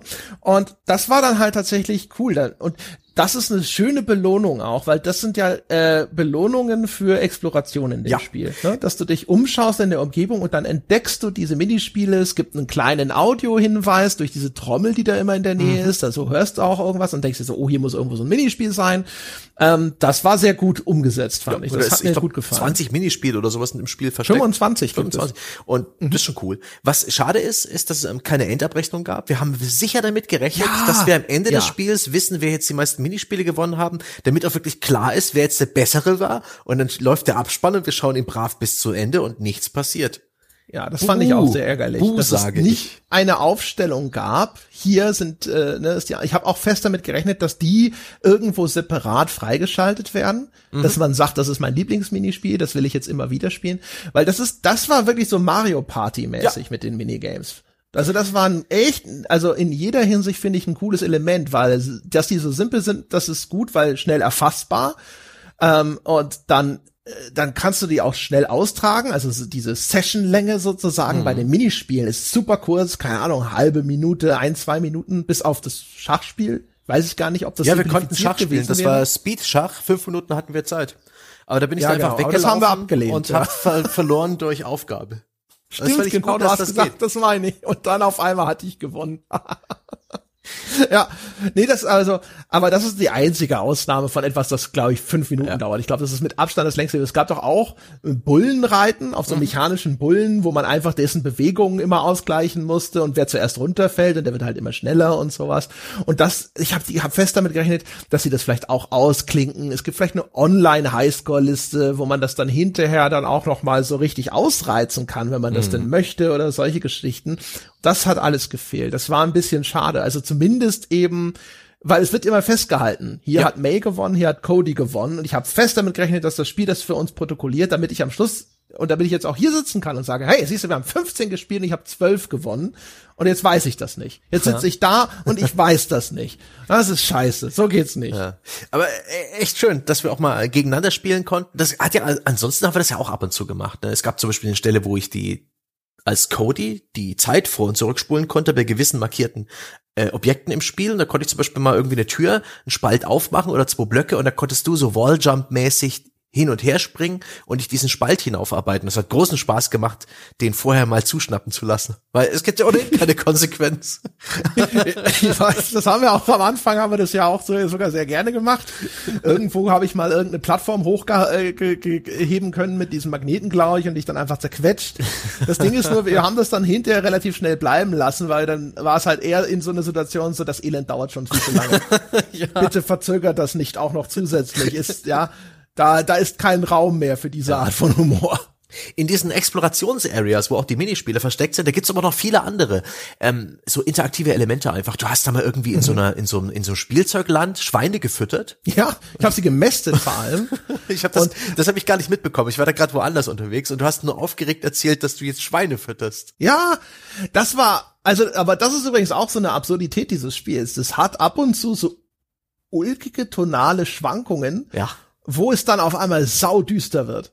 Es gibt eine Zwischensequenz, die verrate ich jetzt nicht, keine Sorge, aber es gibt eine Zwischensequenz, da machen die beiden Eltern etwas, ja, weil sie einen Plan gefasst haben.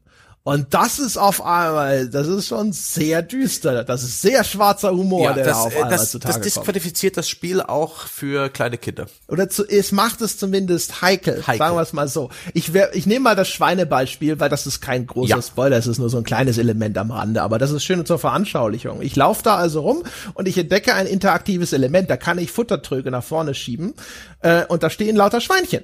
Und dann fressen die Schweinchen das, sobald ich ihnen den Futterdruck hingeschoben habe und äh, werden fett. Ne?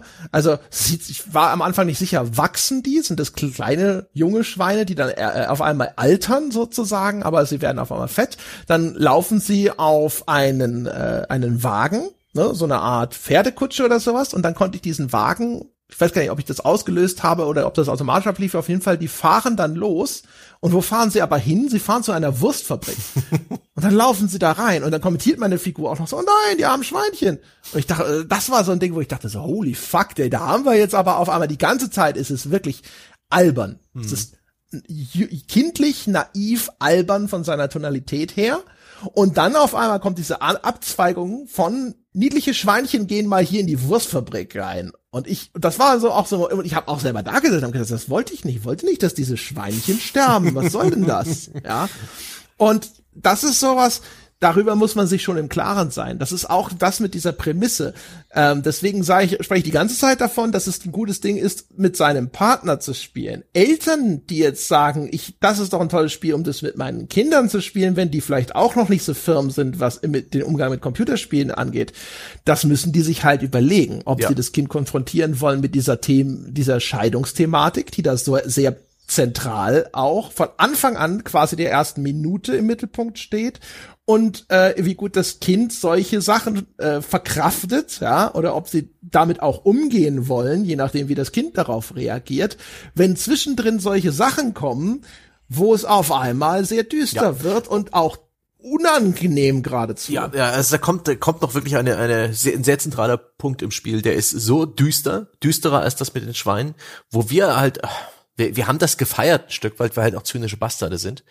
Aber, ja, und weil es auf also absurd war. Ja, weil es also angenehm das absurd. Das hat unsere Erwartungen ja, genau. schön gebrochen und das, das hat, das hat eigentlich ganz gut funktioniert, aber es wirkte deplatziert. Ich habe bei Steam irgendwo eine Review gelesen, positiv von irgendwer. Ich spiele das jetzt schon seit dreieinhalb Stunden mit meiner jungen Tochter. Es ist ganz fantastisch. Und ich dachte mir, oh mein Gott, oh mein Gott, du armes Schwein. ja, also es ist da halt, es wie soll, wie soll ich denn das idealerweise und spoilerfrei umschreiben? Es gibt eine Gar Szene, nicht. wo es Gar nicht. auf einmal es. ins Grausame so ein bisschen kippt. Äh, humorig, verpackt. Ja. ja. Aber was da getan wird. Die Szene wird kleine Kinder zum Heulen bringen. Da werden, ja, da werden genau. Tränen fließen am Controller. Ja. Und das ist. Ich äh, glaube auch, also ja. ich kann mir vorstellen, das ist ne, von Kind zu Kind natürlich un äh, unterschiedlich, das ist nicht generalisierbar, aber es wird Kinder geben, die das sogar verstörend finden, was da passiert. Ja. Und das ist ungewöhnlich, weil das Spiel halt ansonsten nicht diese Anmutung nee. hat. Um, um mal so ein anderes Easter Egg zu nennen, weißt du noch, wo wir in dieses Boot gesprungen sind? Ne? In derselben Welt, wo wir die Schweine, wo du die Schweine gemessen hast. Das sind viele, ach so, ja, in das Boot. Da sind ja. wir das Boot ja, ja. gesprungen und dann geht so eine Tür auf und wir fahren in einen kleinen Tunnel und in dem Tunnel ist so eine Nische, da springen wir raus aus dem Boot. das ist, das ist echt aufregend. Ich dachte gerade schon, du willst gar nicht darauf hinaus, aber du willst darauf. Oh, okay. You just wait. Ihr, also das liebe Publikum zu Hause kann sich jetzt auch schon freudig die Hände reiben, was denn jetzt für ein Highlight kam. Und dann kommen wir rein in einen kleinen Raum, der steht voller Keramiktöpfe. Und dann springen wir halt durch die Keramiktöpfe durch mit unserer Hechtrolle und die zersplittern und da drin sind Rubine. Maragde. Das waren grün. Grün, ja. Also die, das war eine Zelda-Anspielung. Mhm. Und die haben auch beim Aufheben das äh, korrekte Jingle gemacht und das war's. Das war so diese, ah, hallo, ihr kennt es vielleicht, Zelda, na, wer erinnert sich noch? Wir haben eine wink, Anspielung wink. für euch. Oh la la. Von Gamern für Gamer, wa? da haben wir ja, aber auch, ja ehrlich gesagt hatten wir auch sehr viel Spaß, uns das Maul darüber zu zerreißen. wir haben sogar pflichtbewusst jeden einzelnen Smaragd in diesem blöden äh, Level aufgehoben. Ohne ja, weil ich dachte, bringt. da muss doch noch was passieren. Nee, ich habe gedacht, das kann nicht alles sein. Und dann war es alles. Das war alles. Ja. Und auch Genauso wie äh, sonst so. Es gibt verschiedene, es gibt auch äh, einen, einen kleinen versteckten Raum, wo das äh, Way Out mhm. zitiert wird und so weiter. Es gibt viele solche kleinen Verneigungen vor anderen Werken, ja, so kleine ja. Anspielungen Easter an andere Titel. Im weitesten Sinne. Ja, Easter Eggs oder auch einfach da, wo sie äh, spielmechanisch oder auch von der Perspektive des Spiels dann auf einmal so ein bisschen so, guck mal, guck mal, jetzt ist es so ein bisschen wie hier, weiß ich nicht, Baldur's Gate Dark Alliance, mhm. was auch immer, ne, so in diese Richtung auf einmal. Und dann merkst du halt auch, dass sie dann anfangen und dann gestalterisch so auch die Tropes aus diesen ja, Spielen zitieren. Wenn das böse Monster in der Lava verschwindet und dann hebt es nochmal den Daumen als letztes. Ja, ja, ja wie Arnie in Terminator Klassiker, alles, ja. allesamt drin. Aber dennoch, ich finde ich das, auch wenn ich, auch wenn wir uns jetzt gleich wieder drüber lustig gemacht haben und, und das haben wir auch, als wir es zum ersten Mal gesehen haben, finde ich es dennoch gut, dass das Spiel praktisch Räume bietet, wo man einfach rumexperimentieren kann, wo man einfach interagieren kann. Das fand ich sogar ganz reizvoll in der Welt mit, äh, mit Musikinstrumenten oder mit Spielzeugen, die halt viel größer sind als in der Realität, weil man ja diese Schrumpffiguren spielt und mit denen ein bisschen interagieren kann, teilweise auch ohne irgendwie, dass sein Minispiel draus gemacht wird, aber einfach so ein bisschen eine kleine Interaktion hat mit dem Spiel und einfach so ein bisschen mit den Levels in den größeren Bereichen, die einfach ein bisschen erkunden kann, so ein bisschen so stöbern. Und ich glaube, ja, das ist auch etwas, ja. was Leuten, die halt nicht so viel spielen, die sich für das Spiel Zeit lassen, für die das alles neu und äh, ungewohnt ist und die so einen Erstkontakt mit dem Medium haben, eigentlich echt nett ist, die Interaktivität auszuprobieren, die die Jump'n'Run-Funktion so ein bisschen auch zu erlernen in so einem Bereich, wo es jetzt nicht, wo überhaupt nichts passieren muss und ähm, prinzipiell finde ich das gut, auch wenn es für unseren Geschmack nicht getroffen hat. Und äh, der, auch in den großen Bereichen war es immer sonnenklar, wo wir hin müssen. Das gab dann auch Einblendungen, so kleine Icons und so weiter. Wir haben niemals, nie, nie, nie, nie, nie, nie gewusst, nichts gewusst, wo, wo es weitergeht. Ja, also da muss man ja schon mal, also da muss ich jetzt zumindest mal wenigstens sagen, also die Explorationselemente in dem Spiel, die waren ja cool. Also die waren schön. Also auch das Finden dieser Easter Eggs oder auch der Minigames und sonst irgendwas. Ja. Und es war auch vor allem deswegen cool, weil, und jetzt kommen wir zu dem großen Pluspunkt, den ich auch nicht qualifizieren muss, wo ich nicht sagen muss, für andere Leute toll, aber für mich nicht, äh, das ist halt die Gestaltung. Ja. ja. Die ganze visuelle Gestaltung des Spiels ist äh, gerade für ein Spiel, dessen Budget wahrscheinlich ultra üppig gewesen ist, fantastisch. Also das ist wirklich, wirklich, wirklich schön. Es gibt sehr abwechslungsreiche Spielwelten, die sind schön gestaltet und es lohnt aus den genannten Gründen auch dort ein bisschen nach links und rechts zu schauen, was es dort abseits des Pfades zu entdecken gibt. Ja. Und das ist echt, echt gut. Ich bin wirklich äh, überrascht, welche hohe Qualität die grafische Inszenierung des Spiels hat und die die ja, Production Values sagt man dazu. Die Soundabmischung ist ordentlich, das bedient sich gut, das hat keine offensichtlichen Glitches oder Bugs und Probleme. Das wirkt rund, das wirkt solide und es sieht immer wieder absolut fantastisch aus. Es hat auch Momente, wo die beiden Splitscreens kurz verschmelzen, um eine Szene besser darzustellen. Es hat äh, rasante Kamerafahrten, es hat Spezialeffekte, es hat unglaublich abwechslungsreiche Umgebungen, fantastisches Physical-Based Rendering, also die die Materialien sehen eben echt so aus. Also gerade der Musiklevel hat mich da beeindruckt mit der Beleuchtung, mit den Messinginstrumenten, mit den mit den Holzteilen bei den Instru das, das sah aus wie Holz, das Messing sah aus wie Messing. Es gab eine Stelle, wo kleine Plastikfiguren animiert waren, so so wie ähnlich wie Lego-Figuren und mit uns interagiert haben in der Cutscene und die sahen die sahen nicht perfekt aus, sondern sie hatten diese mikroskopischen kleinen Kratzer und kleinen Staubflusen, die echte Lego-Figuren haben. Das war so gut gemacht wirklich ja. Chapeau an die Entwickler und äh, Chapeau daran, dass sie nicht die Frostbite Engine nutzen mussten, sondern sie haben die die gute Unreal Engine benutzt und das Spiel ist auch hier muss ich sagen für den PC hervorragend äh, angepasst. Ich habe nicht die schnellste Grafikkarte, eine neue kaufen ist ja aktuell eh nicht drin und ich habe das in einer hohen Auflösung in Ultrawide wunderbar spielen können. Das Spiel ist auch auf Ultrawide sehr gut angepasst. Zwar haben die Zwischensequenzen dann oben, unten, links und rechts schwarze Balken, das ist nicht so cool, aber der geteilte Bildschirm äh, erstreckt sich dann eben auch noch weiter als bei dir.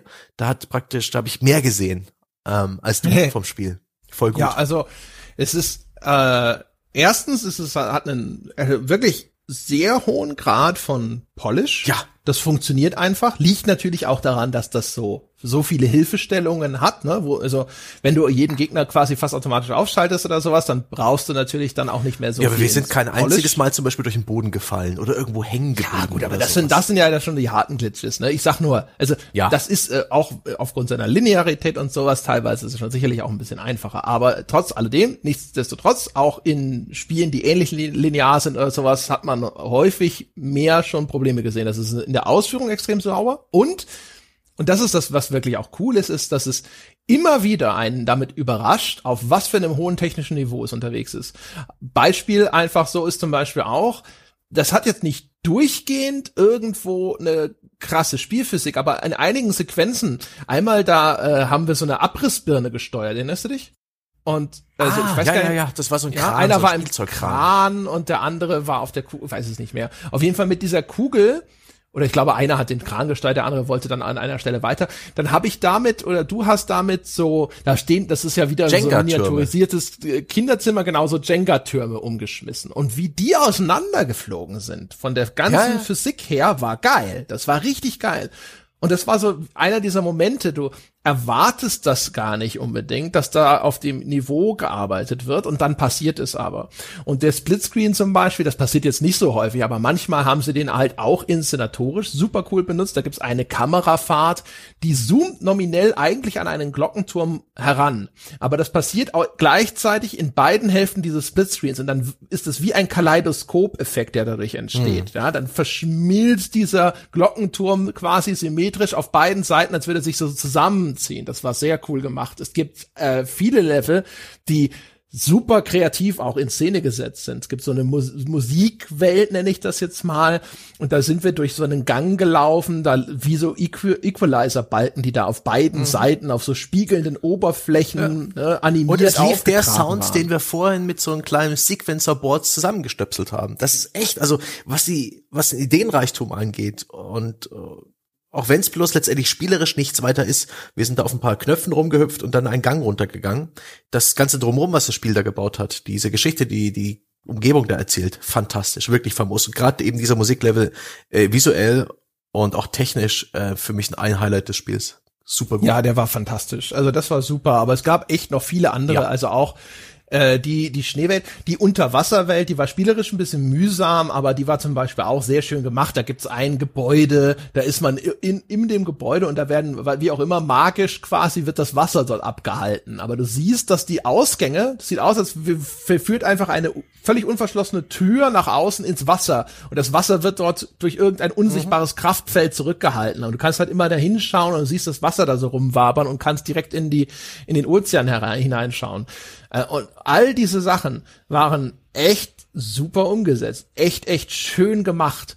Und ähm, du hast auch zwischendrin Passagen, wo das schön miteinander verschmilzt mit diesen Passagen, die wir vorhin beschrieben haben, wo es ums Gleiten geht. Mhm. Gerade die Passagen in der Schneewelt, wo man mit Schlittschuhen da so lang gleitet, das hat mich dann sehr an Journey erinnert.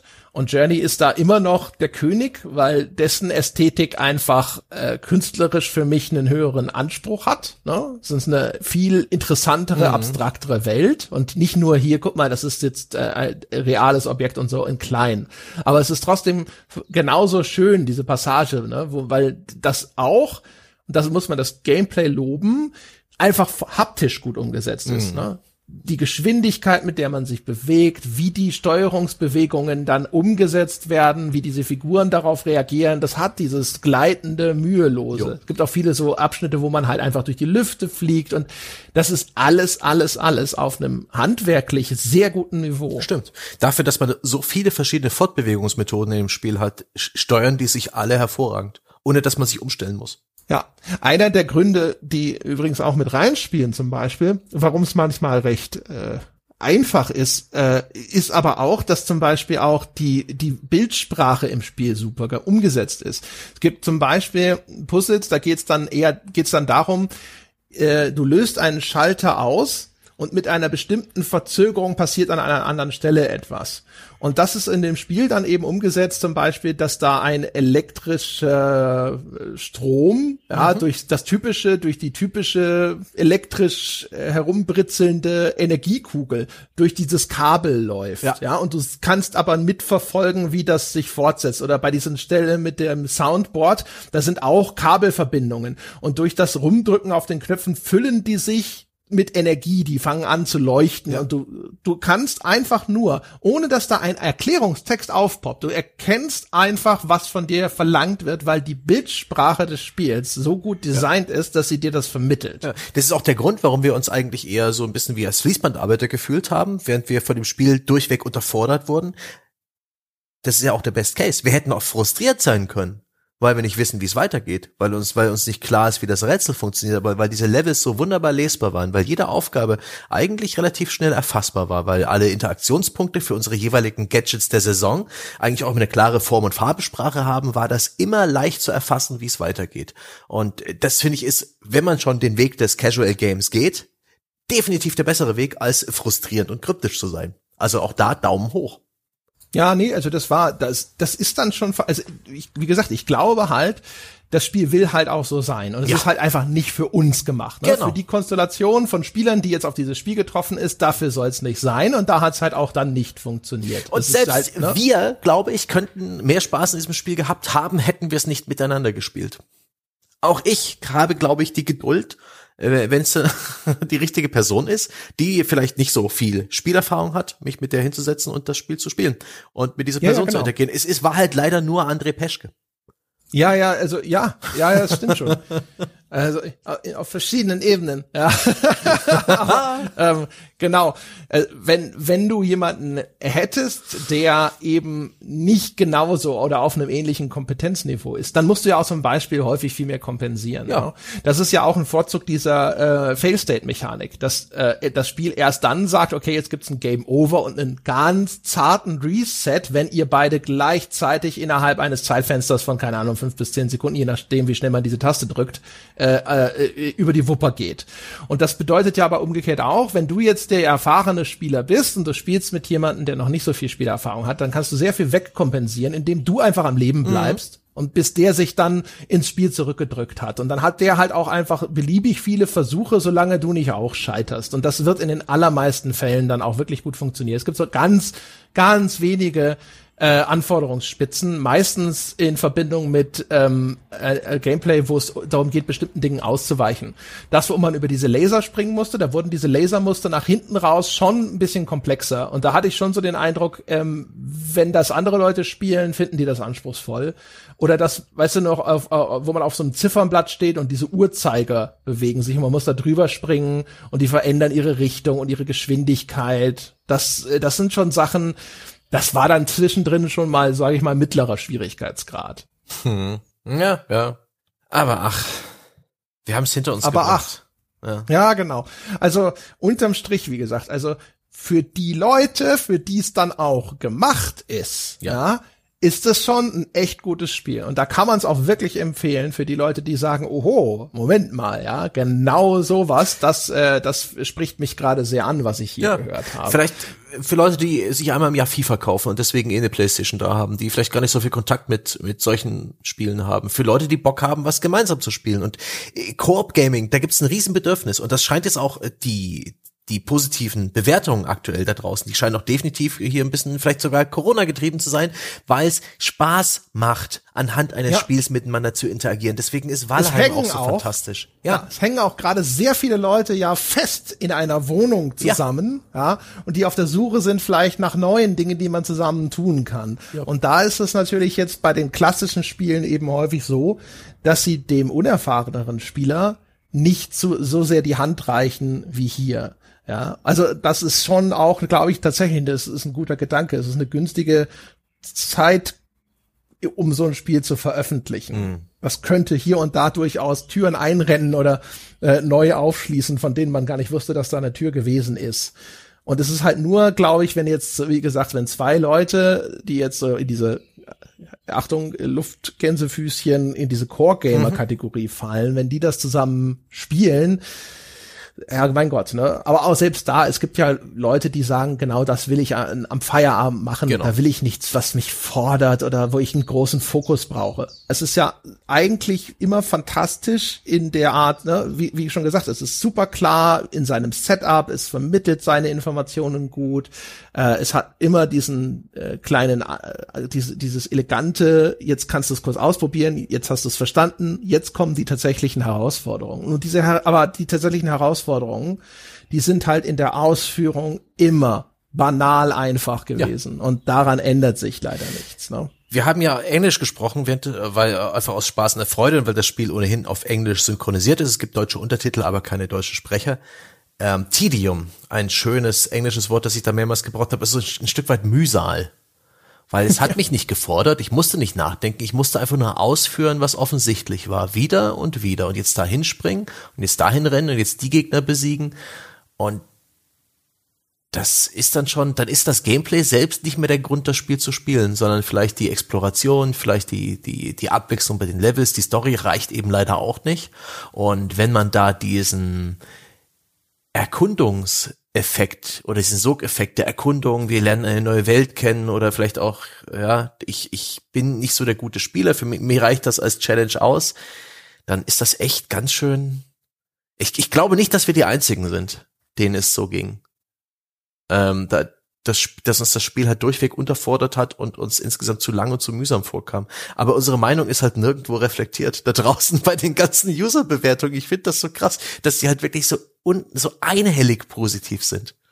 Aber ach, die haben sich das vielleicht auch alle besser informiert und festgestellt, ja, das ist ein Spiel für mich und die Leute, die sowas nicht suchen, haben es dann vielleicht auch einfach gemieden. Ja, also es findet ja immer eine Positivselektion statt. Mhm. Und in vielen dieser Webseiten und so weiter, wo man eine Meinung hinterlassen kann, wie bei Steam, da gibt's ja bloß Daumen hoch und Daumen runter.